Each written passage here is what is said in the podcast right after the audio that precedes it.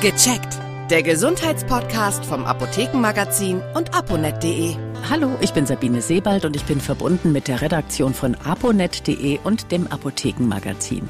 Und dort mit Dr. Frank Schäfer. Guten Tag. Guten Tag, Frau Sebald.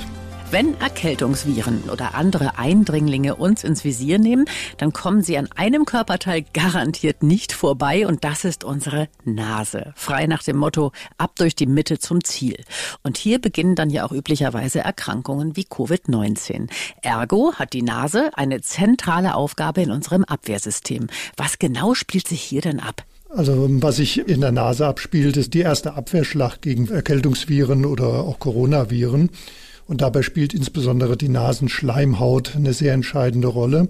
Denn die ganze Nase oder Nasenhöhle ist äh, von Nasenschleimhaut ausgekleidet. Diese Nasenschleimhaut beinhaltet zum einen Abwehrstoffe, bestimmte Antikörper, aber auch eine Reihe anderer Eiweiße, die für die Abwehr durchaus sehr hilfreich sind. Damit äh, können Viren zum Beispiel schon ein ganz gutes Stück weit in Schach gehalten werden.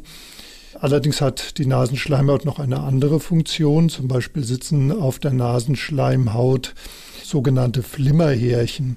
Auf diesen Flimmerhärchen sozusagen äh, noch eine Schleimschicht, die von diesen Flimmerhärchen bewegt werden kann. Diese Flimmerhärchen sind beweglich und sorgen dafür, dass auf dieser Schleimschicht anhaftende Viren, Bakterien, äh, andere Fremdkörper rachenwärts transportiert werden dann sozusagen geschluckt und, und oder abgehustet werden und auf diese Weise auf jeden Fall aus dem Nasenbereich äh, weggehen. Wichtig dabei halt, ähm, dass diese Nasenschleimhaut halt nicht austrocknet, dass sie ausreichend nachgebildet werden kann und äh, die Flimmerhärchen halt aktiv bleiben, dass der Schleim nicht zu zähflüssig wird zum Beispiel und die dann regelrecht verkleben. Wenn das alles optimal funktioniert, kann die Nase äh, diese ersten Abwehrreaktionen sehr gut vollbringen. Jetzt sitze ich aber wie die meisten von uns in dieser Jahreszeit in einem gut beheizten Raum. Die Nase fühlt sich trocken an, manchmal kribbelt es auch ein bisschen. Das sind ja nicht so ideale Bedingungen für einen gut funktionierenden Schutzschirm, oder? Damit äh, die Nasenschleimhaut nicht ähm, austrocknet, braucht sie natürlich eine ausreichend hohe Luftfeuchtigkeit. Die ist bei trockener Heizungsluft leider nicht gegeben. Was man tun kann, ist, dass man äh, dann zum Beispiel regelmäßig Stoßlüftet, möglichst nicht zu lange, aber dann eben, wenn man lüftet, dann eben Stoßlüften am besten, dass man auch ein bisschen Zug erzeugt. So wie wir das schon aus der Corona-Pandemie kennen, ne? Genau. Also das schafft schon mal ganz gute Bedingungen, dass man äh, sozusagen ein bisschen Luftaustausch hat, aber eben auch dafür sorgt, dass die Luft wieder ein bisschen angefeuchtet wird. Man kann auch zum Beispiel Wasserschalen aufstellen, auf feuchte Tücher über die Heizung hängen. Und wie können wir jetzt ganz konkret die Abwehr der Nase oder in der Nase unterstützen, sodass die Schleimhäute elastisch bleiben und durchfeuchtet? Also was man auf jeden Fall natürlich vermeiden sollte, ist, dass die Nase oder Nasenschleimhaut zu sehr auskühlt, weil dann die Durchblutung in der Nasenschleimhaut nachlässt. Und äh, die Durchblutung ist schon relativ essentiell dafür, dass die Nasenschleimhaut halt ihre normalen Funktionen erfüllen kann. Was man auf jeden Fall auch vermeiden sollte, ist eben diese trockene Heizungsluft. Also wenn man das nicht ganz umgehen kann, wenn man halt nun mal viel auch in äh, geheizten Räumen sich aufhält, zum Beispiel auch Meersalzspray äh, einsetzen, um die Nasenschleimhaut ein bisschen zu befeuchten zum Beispiel. Das wäre eine Möglichkeit, um dem so ein bisschen entgegenzuwirken und immer mal wieder ein bisschen Stoßlüften, vielleicht auch mal ein bisschen rausgehen. Sie haben jetzt was ganz Spannendes angesprochen, und zwar die kalte Nase. Die meisten von uns haben so im Laufe des Tages irgendwann mal eine kalte Nase. Man sagt ja auch, die die Nase ist der kälteste Ort im Körper, glaube ich, ne? weil der vom Körper so weit entfernt ist. Aber wie kann man das denn schaffen, dass die Nase immer schön warm ist? Weil die wird als erstes kalt, wenn wir rausgehen oder wenn wir irgendwo sitzen, wo es kühl ist. Also das ist natürlich schwer zu vermeiden, dass die Nase, dass die äh, komplett auskühlt. Also man kann äh, im Grunde nur empfehlen, also wenn man nicht, wie ich es beim Fahrradfahren zum Beispiel manchmal mache, so eine Gesichtsmaske vor die Nase zieht, dann muss man halt einfach sagen, sollte man sich nicht zu, zu lange und zu ausgiebig in frostiger Luft aufhalten. Wenn man schon erste Symptome eines leichten Schnupfens hat, man kann natürlich auch mal mit Wasserdampf inhalieren oder auch mit äh, Inhal also Inhalationslösungen benutzen, die ätherische Öle enthalten. Das macht man aber dann vor allen Dingen schon, wenn man erste Schnupfensymptome hat. Das kann wieder für eine äh, verbesserte, feuchtere Atemluft sorgen und für eine Befeuchtung der Nasenschleimhaut. Und die äh, ätherischen Öle, die da drin sind, können zusätzlich Durchblutung anregen, können auch möglicherweise ein bisschen Entzündungsprozessen entgegenwirken. Da können Sie sich in der Apotheke mal zu geeigneten Präparaten beraten lassen. In den letzten zwei Jahren war ja auch immer wieder die Rede davon, dass bestimmte Nasensprays Infektionen über den Weg der Nase verhindern können. Was ist da dran? Hat sich das bewährt? Also es gibt tatsächlich wohl Präparate, die halt dafür sorgen, dass sich äh, so ein Film über die Nase legt, wenn man äh, dieses Nasenspray in die Nase sprüht.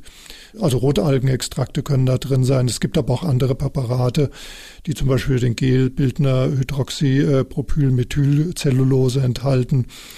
Solche Präparate kann man in der Apotheke bekommen. Die können äh, ein bisschen helfen, dass sich Viren nicht so leicht in der Nasenschleimhaut festsetzen können. Man sollte aber auf keinen Fall zu großes Vertrauen nur in solche Präparate haben. Also die können möglicherweise protektiv wirken, aber eine hundertprozentige Sicherheit können die natürlich nicht geben. Also das sollte man immer wissen. Gut, jetzt reden wir einfach mal über den ganz normalen, unkomplizierten Schnupfen. Da hat man einen dicken Kopf, eine dichte Nase. Das ist noch lange kein Grund, zum Arzt zu gehen, oder? Wie können wir denn so einen akuten und aber doch lästigen Schnupfen einfach mal leichter überstehen? Da gibt es doch bestimmt auch ein paar Tricks. Also als allererstes sollte man sich vielleicht, wenn man äh, erkältet ist, auf jeden Fall ein bisschen Ruhe gönnen. Sollte dann äh, möglichst nicht zur Arbeit gehen, sondern sollte den äh, in Ruhe zu Hause auskurieren. Was man auf jeden Fall tun kann, ist, dass man zum Beispiel das mal mit Inhalationen versucht. Da gibt es zum Beispiel natürlich dieses klassische Verfahren mit dem Kochtopf. Aber es gibt auch äh, Inhalationsgeräte für eine Dampfinhalation, die man zum Beispiel auch in der Apotheke bekommen kann. Man muss nur allerdings aufpassen, das sollte man äh, auf keinen Fall bei Kleinkindern so unbedenklich machen. Da sollte man sich sehr gut zu beraten lassen, auch in der Apotheke. Bei Kleinkindern sind ätherische Öle und Inhalationen mit ätherischen Ölen auf keinen Fall so unproblematisch angezeigt. Also da muss man spezielle Präparate nutzen. Es gibt natürlich mhm. dann abschwellende Nasensprays, wenn man zum Beispiel nachts definitiv sonst nicht gut schlafen kann, wenn die Nase zu stark zuschwillt dann kann man die äh, sehr wohl mal einige Tage einsetzen, äh, damit man wieder gut Luft äh, bekommt, gut durchatmen und auch einigermaßen gut schlafen kann. Man sollte die auf keinen Fall länger als, sagen wir mal, maximal eine Woche am Stück anwenden, denn sonst können die selber dann dazu führen, dass man ein Stück weit davon abhängig wird, sie dann dauerhaft zu benutzen, damit man eine freie Nase hat. Denn letztendlich, wenn man gut schläft, dann ist das ja schon mal die halbe Genesung. Ne? Das kommt ja noch hinzu. Genau. Das hilft ja. auf jeden Fall. Manchmal hält sich so ein Schnupfen aber hartnäckig und wird gar nicht besser, sondern eher schlimmer mit richtig Kopfweh und Fieber. Was kann denn im schlimmsten Fall daraus werden? Also das sollte man auf jeden Fall gut auskurieren und im Bedarfsfall halt auch dann den Arzt befragen. Insbesondere muss man auch darauf achten, dass wenn man äh, starkes Fieber bekommt, wenn äh, der Schleim halt immer zäher wird, wenn das nach zwei Wochen halt alles insgesamt nicht besser wird und wenn man zum Beispiel auch Schmerzen im äh, Wangen- oder Gesichtsbereich hat, oder über der Stirn, dann könnte sich daraus zum Beispiel auch eine Stirnhöhlen- oder eine Kiefernhöhleninfektion entwickeln die unter Umständen auch etwas hartnäckiger werden kann. Dann sollte man mal zum Hals-Nasen-Ohrenarzt gehen. Also typisches Symptom ist zum Beispiel, wenn man sich bei diesen Schmerzen nach vorne überbeugt, dass sie dann stärker werden. Also zum Beispiel beim Schuhe zubinden. Und äh, möglicherweise oder in extremen Fällen, wenn dann eben auch eine bakterielle Infektion dazukommt, könnte es sein, dass auch Antibiotika erforderlich sind. Aber das entscheidet auf jeden Fall alles der Hals-Nasen-Ohrenarzt. Vielen Dank. Das war Dr. Frank Schäfer, Redakteur bei aponet.de und dem Apothekenmagazin. Ja, gerne. Auf Wiedersehen und bis zum nächsten Mal. Ja, auf Wiederhören, Frau Sebald. Vielen Dank fürs Zuhören. Vergessen Sie nicht, unseren Podcast zu abonnieren. Und viele weitere Tipps und Informationen für Ihre Gesundheit lesen Sie online auf www.aponet.de und alle 14 Tage im Apothekenmagazin, das Sie kostenlos in Ihrer Apotheke bekommen. Bis nächste Woche zur neuen Folge von Gecheckt, der Gesundheitspodcast vom Apothekenmagazin und aponet.de.